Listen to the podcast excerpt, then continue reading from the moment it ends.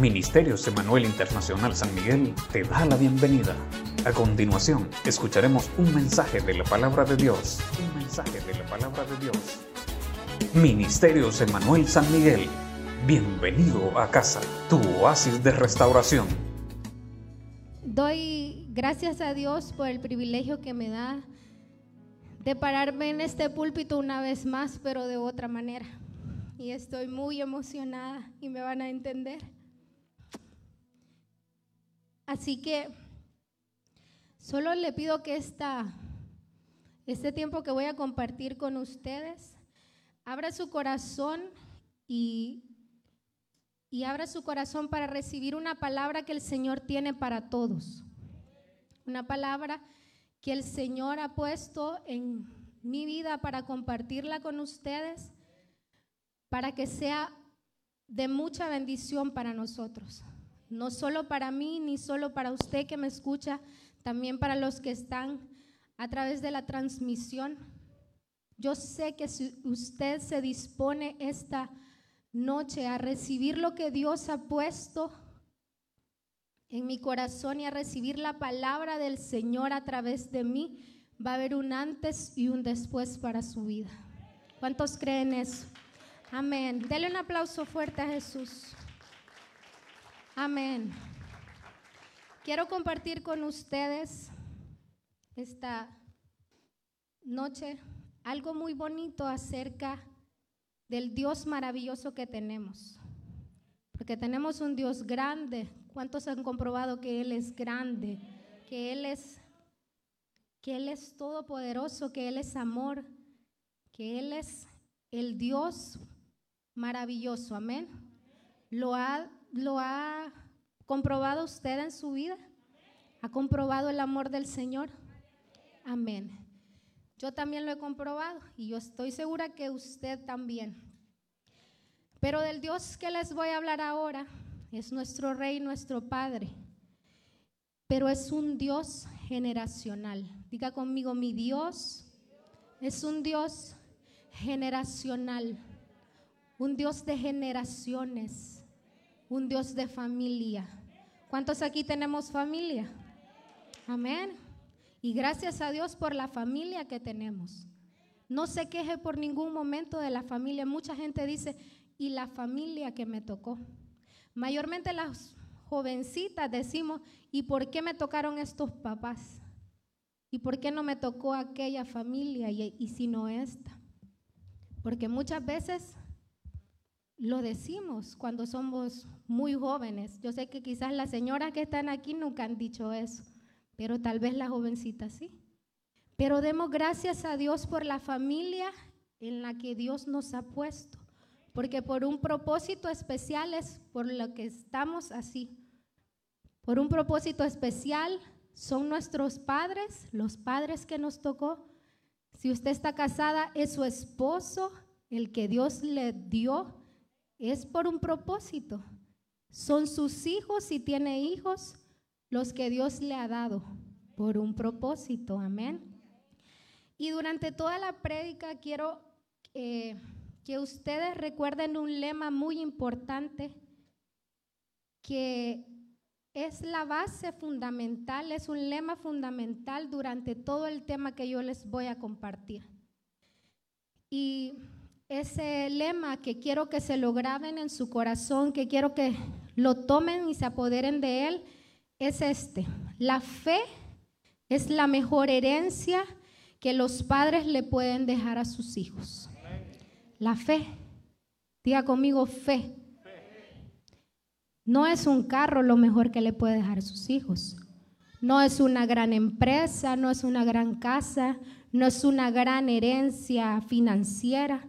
No es eso lo más importante que usted y yo le podemos dejar a nuestras generaciones, sino que es la fe. Diga conmigo fe.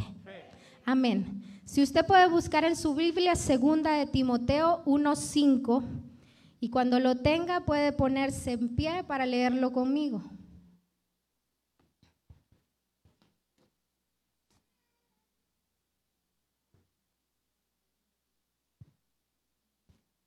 Segunda de Timoteo 1:5. Si ya lo tenemos, nos ponemos en pie y lo leemos en el nombre del Padre, del Hijo y del Espíritu Santo. ¿Todos lo tienen? Amén. el Señor y usted lo puede leer en voz alta desde ahí donde está. Trayendo a la memoria la fe no fingida que hay en ti la cual habitó primero en tu abuela Loida y en tu madre Eunice, y estoy seguro que en ti también. Les voy a leer otra versión que me gusta y dice, me acuerdo de tu fe sincera, pues tú tienes la misma fe que primero, que primero tuvo tu abuela Loida y tu madre Eunice. Y sé que esa fe sigue firme en ti. Amén. ¿Verdad que se, se escucha un poquito más bonito en esta versión? Ustedes saben el contexto, pueden sentarse, ustedes saben el contexto de este versículo. Es una carta que le envía el apóstol Pablo a su discípulo Timoteo. Le dice en esa parte, porque la carta es larga, pero en esa parte le dice, yo me acuerdo de tu fe. Esa fe que fue instruida a un niño pequeñito. Timoteo cuando era pequeñito fue instruido por su abuela y por su mamá. ¿Qué Qué maravilloso saber que fue su abuela y su mamá las que instruyeron en la fe a ese niño. Y ustedes conocen la historia, todo lo que llegó a ser Timoteo. Pero donde hay una base bien fundamentada, seguramente cuando ese niño creció, esa base nunca se le olvidó. Así que durante toda la prédica, recuerda este versículo muy importante o mantenga su Biblia abierta en ese versículo para acordarse siempre. Amén. Ustedes me dirán, para... Qué bonito hablar de familia, qué bonito hablar de un Dios de generacional, pero aquí habemos jovencitas que no tenemos familia, ha de decir usted. ¿O para quién va destinado este mensaje? ¿Solo para las personas que ya están casadas y que tienen hijos? ¿O para las personas que tienen un buen matrimonio porque yo soy madre soltera? ¿O para las personas que, que Dios los ha bendecido y yo quizás mi familia no es tan bendecida?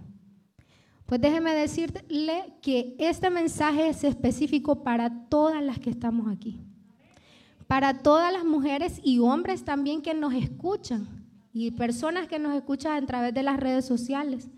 No importa la situación en la que estemos, esté usted soltera, esté casada, tenga hijos o no tenga hijos, eh, esté usted siendo madre soltera, criando a sus hijos sin un esposo, pues este mensaje es para que aprendamos todos.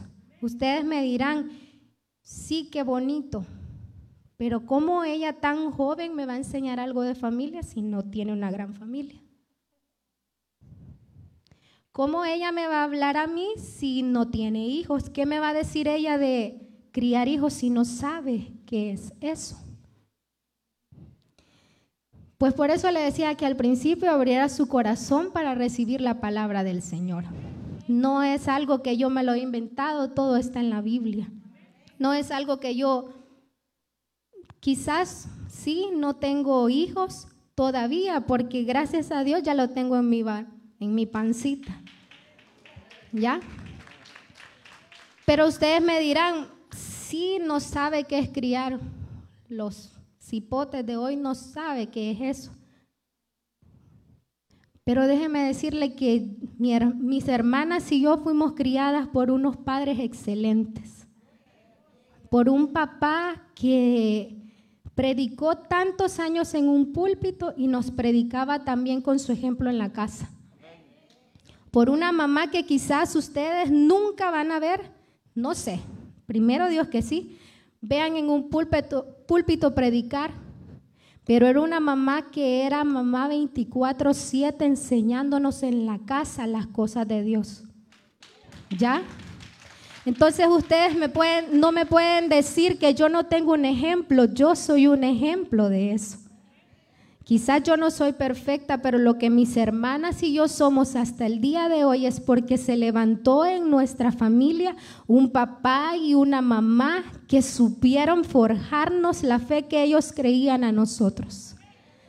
Así que con esa con eso de ser un ejemplo para ustedes me puedo poner en autoridad para hablarles de un tema de familia, aunque yo todavía no tenga hijos, pero los voy a tener. Amén. Ustedes me dicen, pero si soy tan joven, ¿para qué quiero escuchar esa palabra? Si ni esposo tengo, ni novio. Pues es momento de que las jovencitas se levanten a orar por las generaciones que no han visto todavía. Jovencitas que no tienen novio o que tienen un novio, pero tienen que levantarse a orar y a clamar porque su esposo su futuro esposo sea un buen nombre. Porque todas a veces en un punto de la vida comenzamos a pedirle al Señor un hombre guapo, un hombre que me ame por sobre todas las cosas, y eso está mal. Sí está bien que se lo pidamos guapo, ¿verdad? Pero que nos ame a nosotros por sobre todas las cosas, creo que no. Porque si ese hombre no ama al Señor por sobre todas las cosas, mucho menos la va a amar usted. Si Dios es el primer lugar en la vida del futuro hombre que las jovencitas están clamando y orando cada día, si Dios es el primer lugar, entonces ese hombre la va a tratar de la mejor manera a usted. Porque primero teme a Jehová y va a cumplir los mandamientos del Señor y así la va a tratar a usted como Dios dice que la trate. Y ustedes me dirán, sí, vaya, vamos a orar, vamos a recibir esta palabra, vamos a creer que Dios me va a dar un buen esposo. Pues mentalícese que sí y declárelo, porque lo que uno dice, así se hace. Declare, yo cuando tenga un esposo va a ser un hombre temeroso de Dios. Le va a servir a Dios tanto como a mí me gusta servirle a Dios. Amén. Así que para todas para todas en cualquier situación de la vida en la que estemos, esta prédica es para usted. Así que abra su corazón y reciba esta palabra. Decía al principio que Dios es un Dios de familia. ¿Por qué un Dios de familia? Porque todas aquí tenemos un llamado del Señor. Todas y todos aquí tenemos un llamado del Señor. Yo no sé si usted cree eso, pero cuando yo di, si a mí me dicen, usted tiene un llamado del Señor, yo me siento orgullosa. Yo me siento feliz porque Dios ha puesto su mirada en mí. Y yo hoy le digo, usted tiene un llamado del Señor. Usted, aunque ahorita no lo crea, pero tiene un llamado. Y el primer llamado que tenemos es la familia. La familia, cuando muchos escuchamos decir llamado, creemos que es predicar en un púlpito y que toda la gente nos vea. No. Comienza nuestro llamado en casa.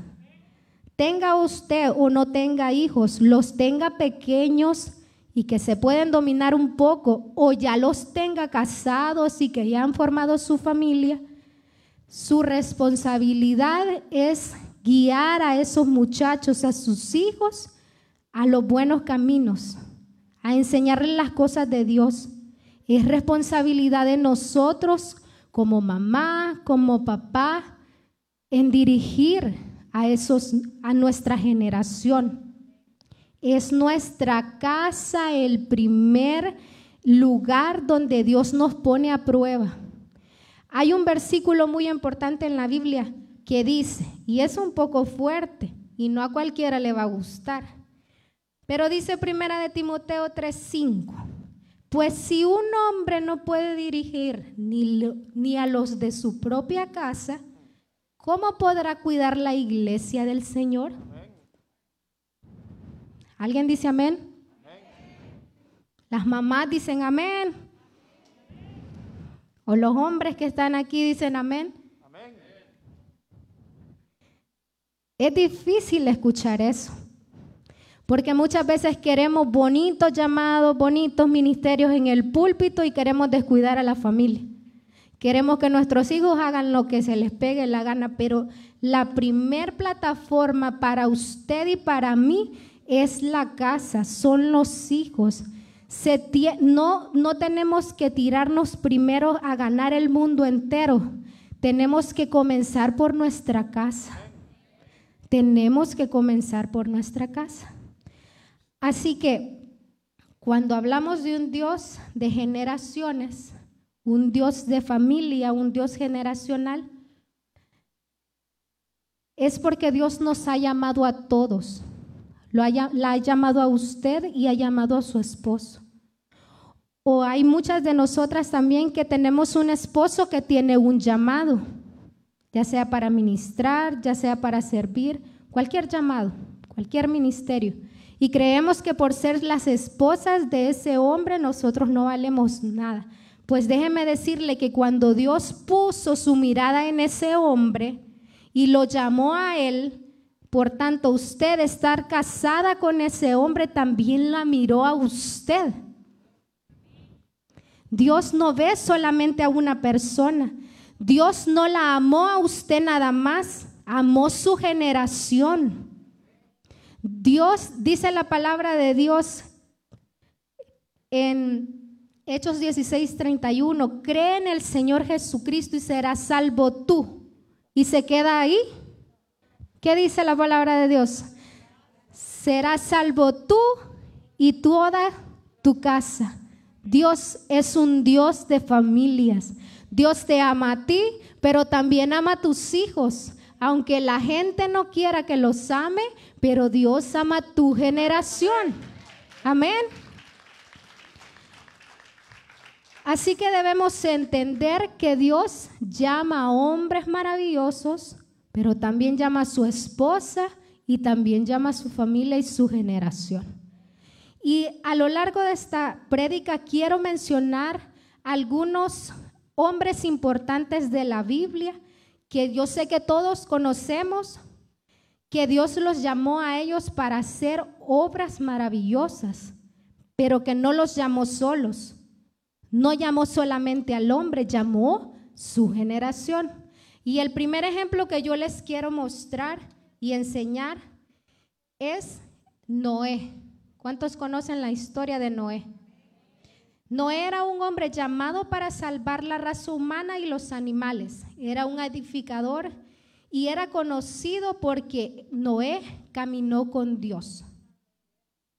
Dice la palabra de Dios que no era un hombre justo, era perfecto y caminaba con Dios. Dice la palabra de Dios en Génesis 6, 9, 18, más estableceré mi pacto contigo, le dice a Noé entrarás tú al arca. Y se quedó ahí el Señor.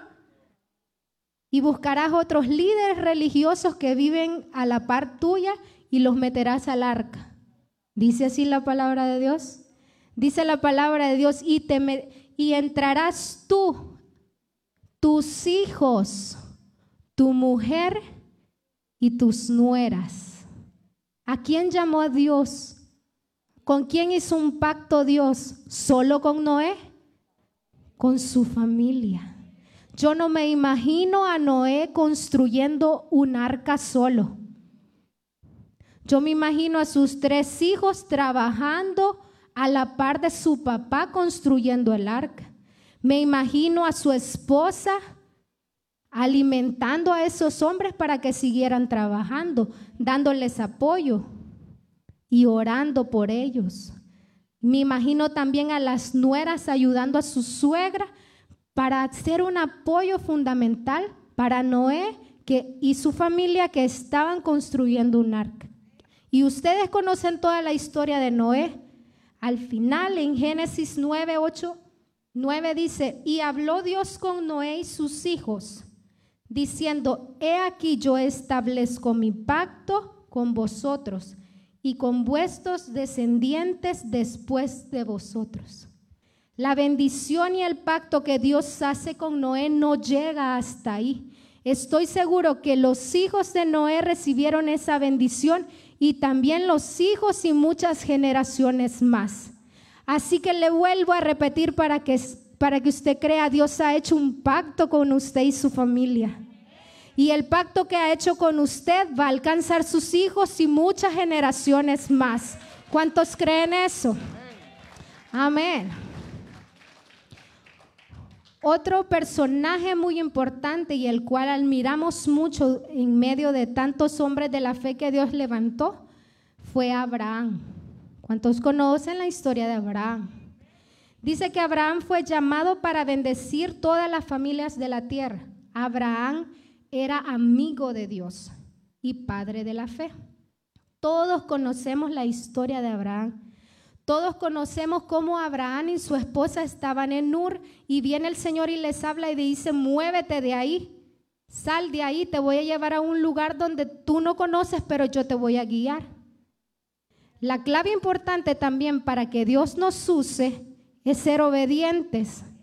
Porque si Abraham hubiese dicho, pero yo tengo todas las comodidades aquí, ¿para qué me voy a mover, Señor? Pero Abraham no dijo eso. Él llevó a su esposa y, obedeció el mandato del Señor. Y ustedes conocen la historia, que el camino caminaron mucho tiempo. Eh, Abraham llevó con él a su esposa, a su sobrino Lot, llevó siervos, llevó ganado, llevó todo lo que tenía. Llegaron a un lugar llamado Canaán. Ahí le habla el Señor y le dice, mira qué hermoso Canaán, te lo voy a dar a ti y a todos tus descendientes. Pero ¿saben cuál era el pero de Abraham en ese momento? Que no tenía descendientes, no tenía un hijo y decía, ¿cómo Dios me va a dar estas cosas y yo a quién se las voy a dejar? ¿A mis siervos? ¿A las criadas? Pero a pesar de que quizás humanamente Abraham dudaba un poquito, pero por la fe él creía lo que Dios le decía.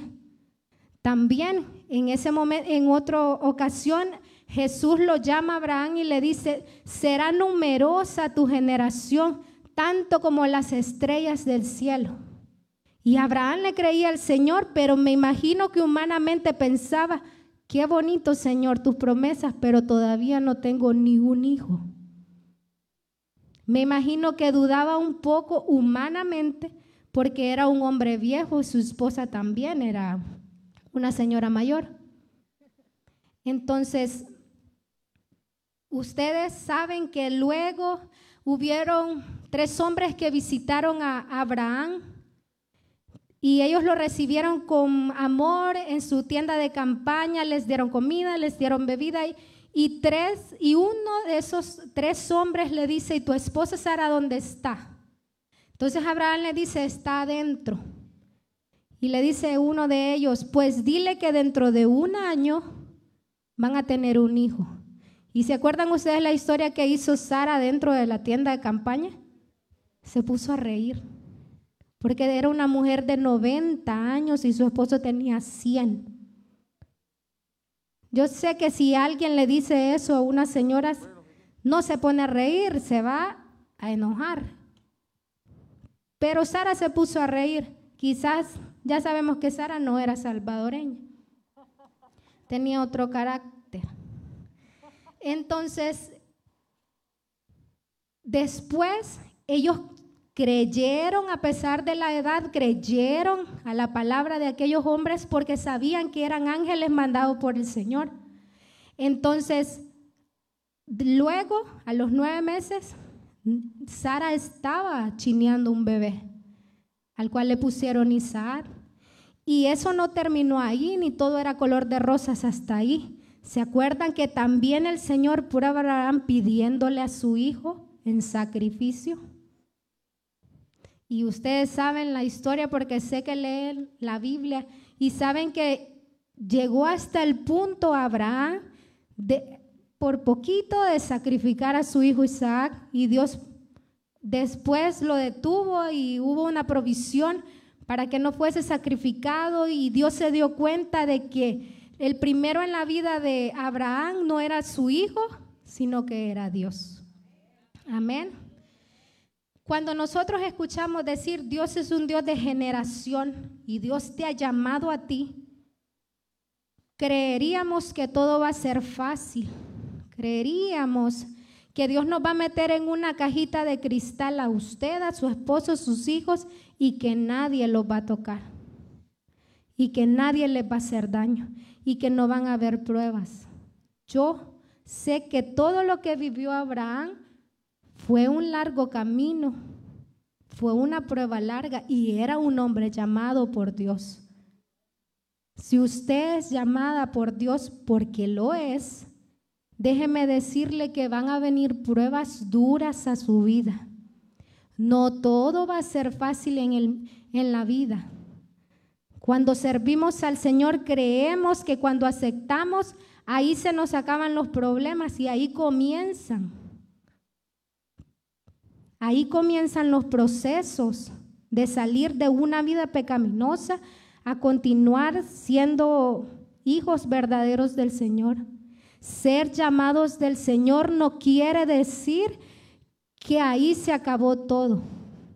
Los llamados del Señor pasan procesos dolorosos, pero ¿sabe para qué pasamos procesos dolorosos? Para darnos cuenta que hay un Dios muy grande que está del lado de nosotros, que hay un Dios todopoderoso más grande que ese proceso que estás viviendo.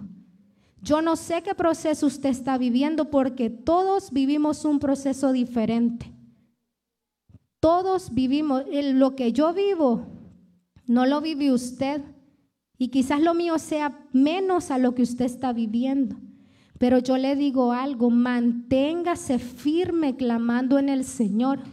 Manténgase firme porque Dios lo va a sacar de ese proceso a usted.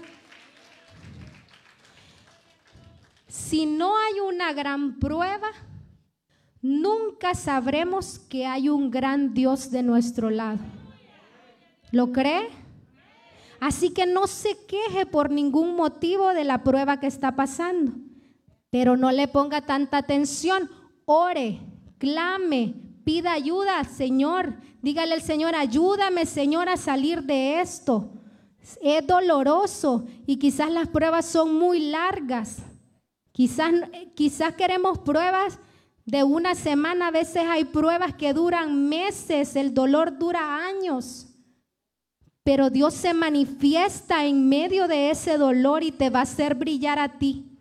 Quizás tu prueba ahorita sea tus hijos, que no quieren nada de Dios, tu esposo que no quiere nada de Dios, que no quiere venir a la iglesia a servir contigo, sigue clamando, es todo lo que te digo. Sigue clamando que Dios a su tiempo va a levantar a tu esposo. Dios a su tiempo va a levantar a tus hijos de donde están. Amén. Si tu prueba como jovencita ahorita es... Eh, no es tanto un esposo, pero usted clame como jovencita por un buen esposo. Si usted, su deseo es ahorita casarse, tener un, un esposo bueno y casarse y formar una familia, y quizás esa sea su prueba, siga clamando, siga orando, siga pidiéndole al Señor que permanezca con usted Estoy seguro que Dios se va a glorificar en esa situación. Amén.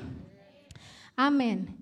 Otro de los personajes importantes que Dios llama también y llama a su familia es Isaac, que es por cierto el hijo de Abraham. Isaac es llamado para que su descendencia, para que a través de su descendencia nacieran dos naciones. Isaac de Isaac salen dos naciones. Todos conocemos a Esaú y Jacob. Que Jacob pasa a ser Israel y pasa a ser el padre de las doce tribus de Israel. Pero en el proceso del embarazo de la mamá, ahí comienza el problema. Ellos son llamados por Dios, sí, pero también tienen problemas, como se los había dicho. Tanto era la angustia de aquella mamá que dice la Biblia que Dice la Biblia en Génesis, pero como los niños luchaban dentro de su seno, la mamá se preguntó, si esto siguiera así, ¿para qué sigo viviendo? ¿Se imaginan el dolor que sentía esa mamá de tener dos bebés en su criatura que en su vientre, perdón, que esas criaturas desde chiquitos se peleaban adentro de su panza. Entonces viene ella y busca al Señor y le dice al Señor, dos naciones hay en tu seno, dos pueblos se dividen dentro de tus entrañas, uno será más fuerte que el otro y el mayor servirá al menor. Cuando nacen estos muchachos y crecen, ustedes conocen la historia, que entre ellos hay pleito, que entre ellos hay discusión. Estos muchachos vivieron problemas con sentencia de muerte. Usted conoce la historia de todo lo que les pasó a ellos. Y no es una noticia nueva, pero sí es, es real que el enemigo quiere poner sentencia de muerte a nuestras generaciones. El enemigo quiere ver destruida su generación. El enemigo quiere apagar la luz de su familia. El enemigo quiere pisotear lo que Dios ha puesto en su vida. Por eso están esta noche tenemos que determinarnos a levantarnos como mujeres guerreras en oración y pelear contra las cosas que el enemigo tiene para, planeado contra nosotros. Todos esos planes que el enemigo tiene son en vanos porque quien está de nuestro lado es más grande que cualquier enemigo, amén. Es más grande. Pero el enemigo quiere y día tras día va a luchar por apagar la luz que tiene usted, por apagar la luz que tiene su esposo y por sobre todas las cosas apagar la luz que tiene su generación. Porque el enemigo sabe que usted tiene un llamado y quiere que el llamado se muera cuando usted ya falte y que sus hijos se pierdan. Que sus hijos se pierdan. Y el enemigo va a poner trabas de todas las maneras posibles para que la luz de su generación se apague. Pero hoy nos levantamos como mujeres. Nos levantamos por nuestra familia, nos levantamos por nuestra generación.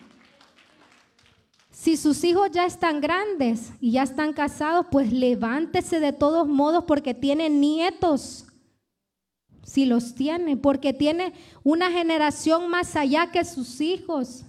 Y tenemos que levantarnos porque nuestra generación brille. Procure ser usted el instrumento en su casa para bendecir sus hijos, para levantarse cada día, para predicarles a ellos.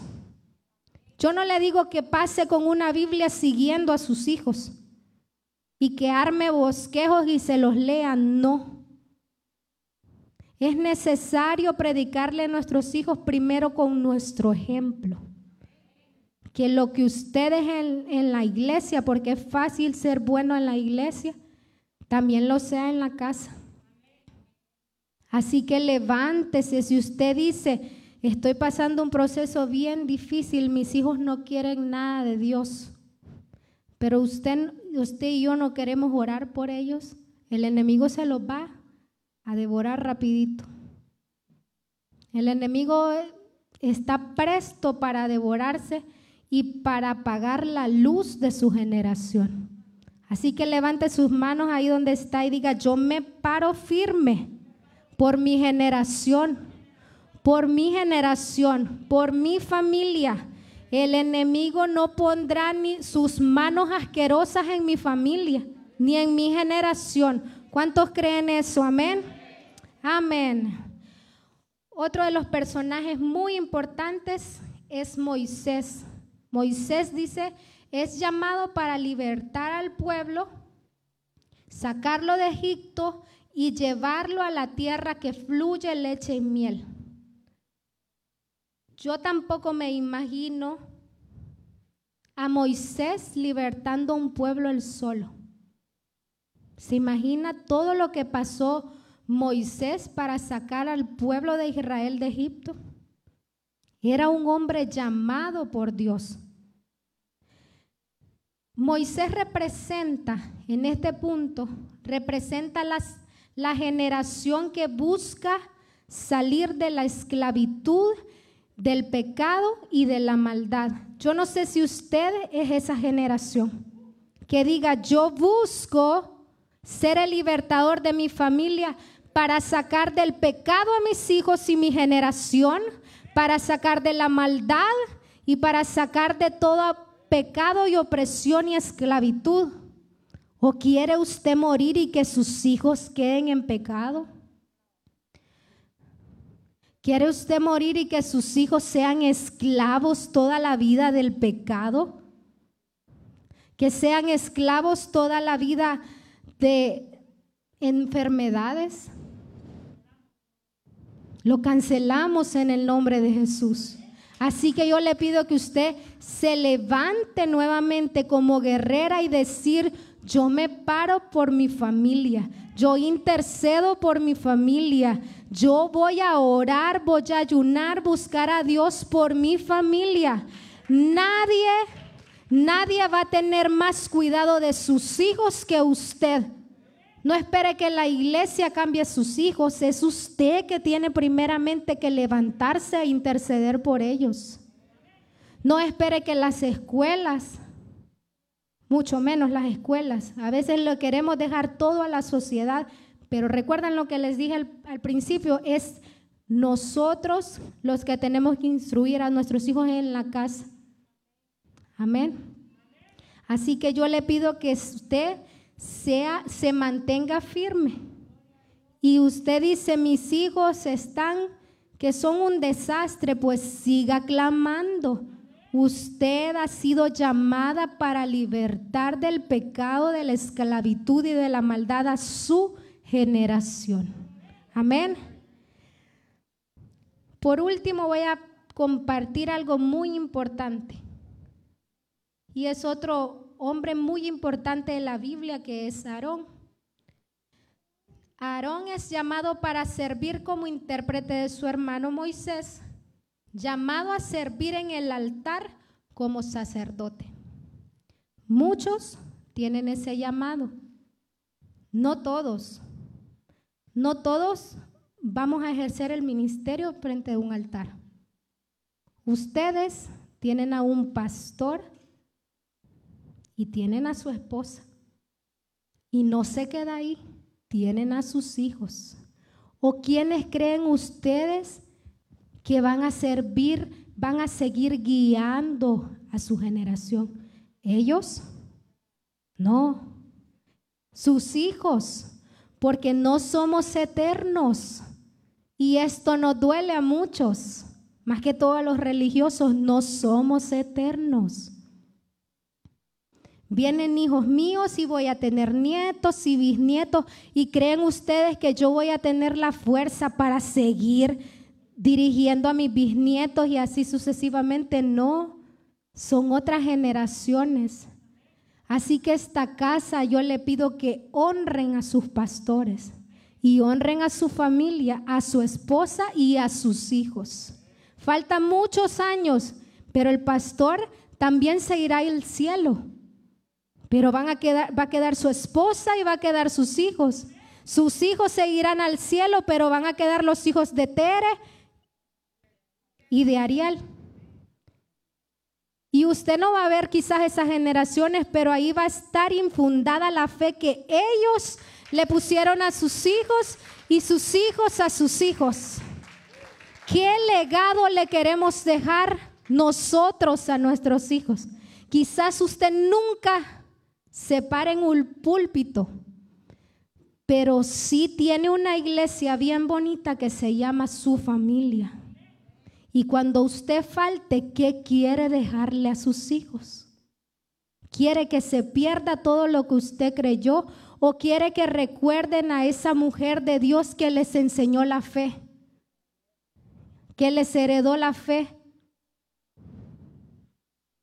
Quieren que recuerden a hace tantos años teníamos a una abuelita que le enseñó a mi papá tal cosa y hoy somos lo que somos porque ahí esa mujer se levantó por nuestra generación. ¿Quiere que la recuerden así? ¿Sí? ¿O quiere que la olviden cinco meses ya que el Señor se la haya llevado? ¿no verdad? Así que muchos son llamados para servir en un altar. Y dice la palabra de Dios en número 3.3, tú nombrarás a Aarón y a sus hijos como sacerdotes, pues ellos serán los encargados de realizar esta labor. Cualquier otro que trate de hacer las labores de un sacerdote será condenado a muerte. Este es un claro ejemplo que Dios es un Dios de generación. Diga conmigo, Dios es un Dios de generación. Y somos dichosos, usted y yo, por estar bajo la mira del Señor. Porque usted sabe que está bajo la mira del Señor. Que todos los que estamos aquí, los que nos escuchan, tienen un propósito de parte de Dios. Usted no vino a esta tierra de gusto a pasar el rato, morirse y ya. No vino por vino porque Dios ha puesto algo en su vida. ¿Cuántos creen eso? Y el llamado que usted tenga, sea en un púlpito, sea en una célula, sea sirviendo cuando entran los hermanos, sea parqueando el carro, sea lo que sea el llamado, pero acuérdense que el principal llamado es nuestra familia. No importa qué quiera hacer el enemigo por destruir ese llamado.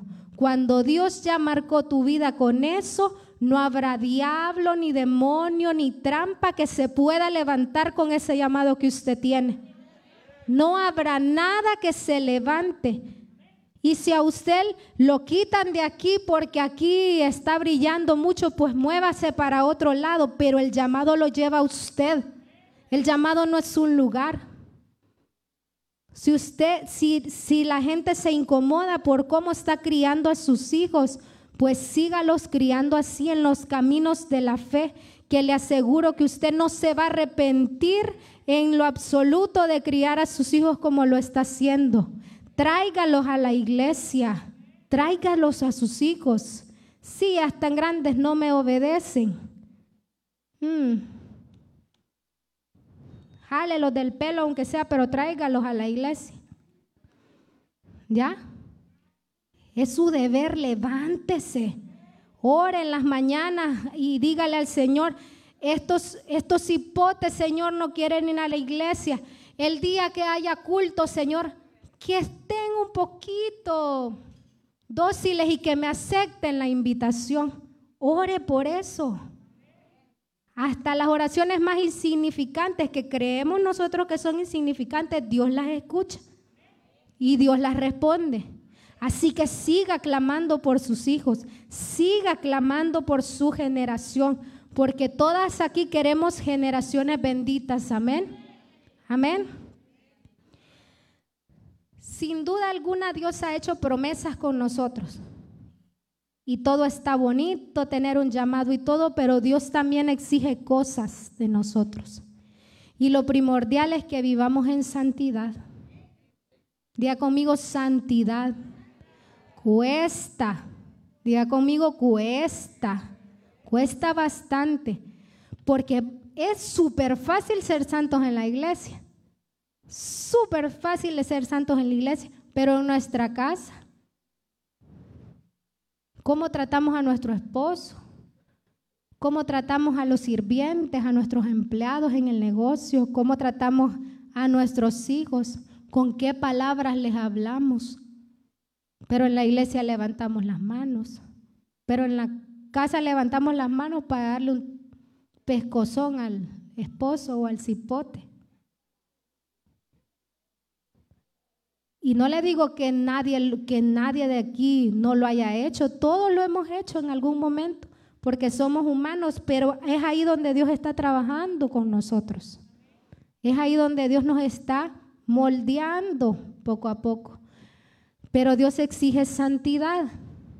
También exige respeto, esfuerzo y que su servicio al Señor sea de todo corazón que si usted, sirve en la iglesia o sirve donde sea, que sea de todo corazón. Que lo que prediquemos también lo vivamos en afuera de la iglesia. que lo que decimos que somos también se refleje a todas las personas, también a la gente que nos rodea. Amén. Que la gente que nos ve en la iglesia y, afuera de la iglesia digan, esa hermana sí que es en serio que anda en las cosas de Dios. Sí que es en serio que respeta a Dios, que le teme al Señor. Así que no tiremos la toalla por ningún momento. Cualquier cosa que usted esté pasando tiene solución en el nombre de Jesús. Tiene solución en el nombre de Jesús. Cualquier cosa que usted esté pasando, no pierda su tiempo viendo el problema. Ore, ayune, interceda, clame al Señor por ese problema. Dios le va a dar la solución a usted. Estoy segura de eso. Y así como le podemos nosotros heredar tantas bendiciones y tantas cosas buenas a nuestros hijos y a nuestra generación, también hay cosas malas que muchas veces se las heredamos. Y hoy quiero que nos pongamos de acuerdo todos a romper todas esas cosas que no son buenas dejarle a nuestros hijos y a nuestra generación. Muchos dicen, ah, mi, mi, yo recuerdo que mi abuelo se divorció y mi papá también. Y fíjese que yo también me divorcié. Y creería también que mis hijos se divorciaron. ¿Eso les, están, les quieren heredar a sus hijos, a su generación? No, ¿verdad? ¿Qué es lo, que, lo más importante que hay que heredarle a los hijos? Lo que hablamos la al principio, la fe. Hay otras personas que dicen, otra familia, que mi papá murió de tal cosa seguramente yo voy a morir de eso y seguramente mis hijos también van a morir de eso. ¿Queremos heredar eso nosotros a nuestras generaciones? No, ¿verdad? Así que quiero que se pongan sobre sus pies. Y recuerden el primer versículo que leímos de Timoteo. ¿Se recuerdan de eso? Que decía, trayendo a la memoria la fe no fingida que hay en ti la cual habitó primero en tu abuela Loida y tu madre Eunice, y la que estoy seguro que en ti también. La fe que tenía heredada Timoteo se la transmitieron su abuela y su madre. Y yo declaro en el nombre de Jesús que lo que usted está transmitiéndole a sus hijos en este momento, recorrerá muchas generaciones más. Recorrerá muchas generaciones más. Sus hijos le enseñarán esa fe que usted eh, les está enseñando a sus nietos y así a muchas generaciones más. El pacto que Dios ha hecho de bendecirte a ti no se queda hasta usted.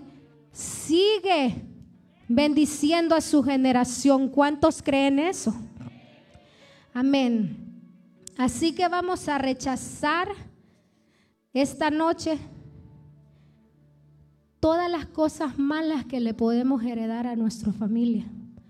Todas las cosas malas que le podemos este, transmitir a nuestra generación. Si, si usted cierra los ojos por un momento y piensa, esto de mi vida es malo y quizás se lo pueda heredar a mis hijos, esta noche lo vamos a romper y desechar en el nombre de Jesús. Todo, todo eh, herencia de divorcio la vamos a romper en el nombre de Jesús. Toda herencia de vicios lo vamos a romper en el nombre de Jesús. Amén. Toda herencia de enfermedad en el nombre de Jesús la echamos fuera de nuestra generación. La rompemos en el nombre de Jesús. Puede decir fuerte en el nombre de Jesús. Toda maldición que le podemos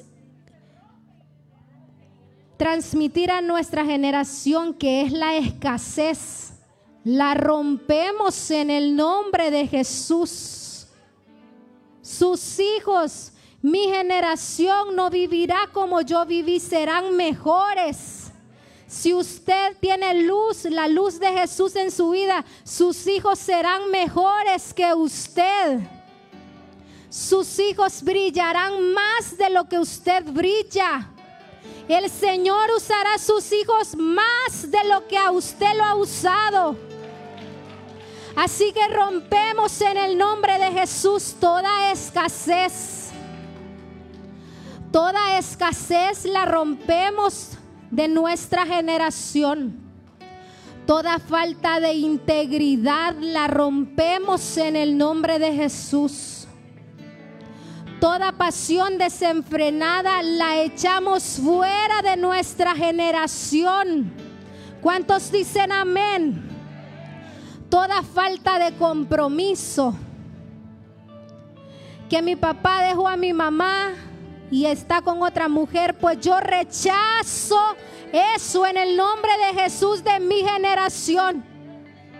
Mi matrimonio no se va a romper, ni el matrimonio de los de mis hijos no se va a romper. Porque hoy echamos fuera la maldición del divorcio, la maldición de la falta de compromiso. Toda eh, maldición de falta de determinación en nuestras vidas.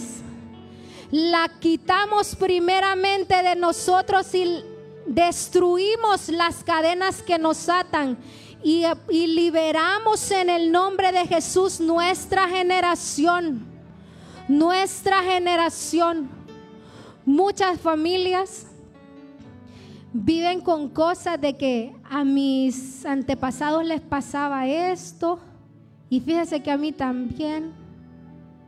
Toda cosa de hechicería y de brujería que hayan puesto en tu, en tu familia, la cortamos en el nombre de Jesús. El enemigo no pondrá sus manos sucias en tu vida nunca más. Levanta tus manos ahí donde está. Y todas las cosas malas las rechazamos en el nombre de Jesús. Toda maldición generacional la rechazamos y la cortamos en el nombre de Jesús. Toda enfermedad generacional la destruimos esta hora.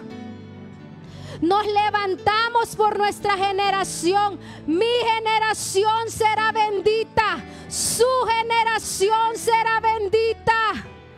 Su generación verá prosperidad.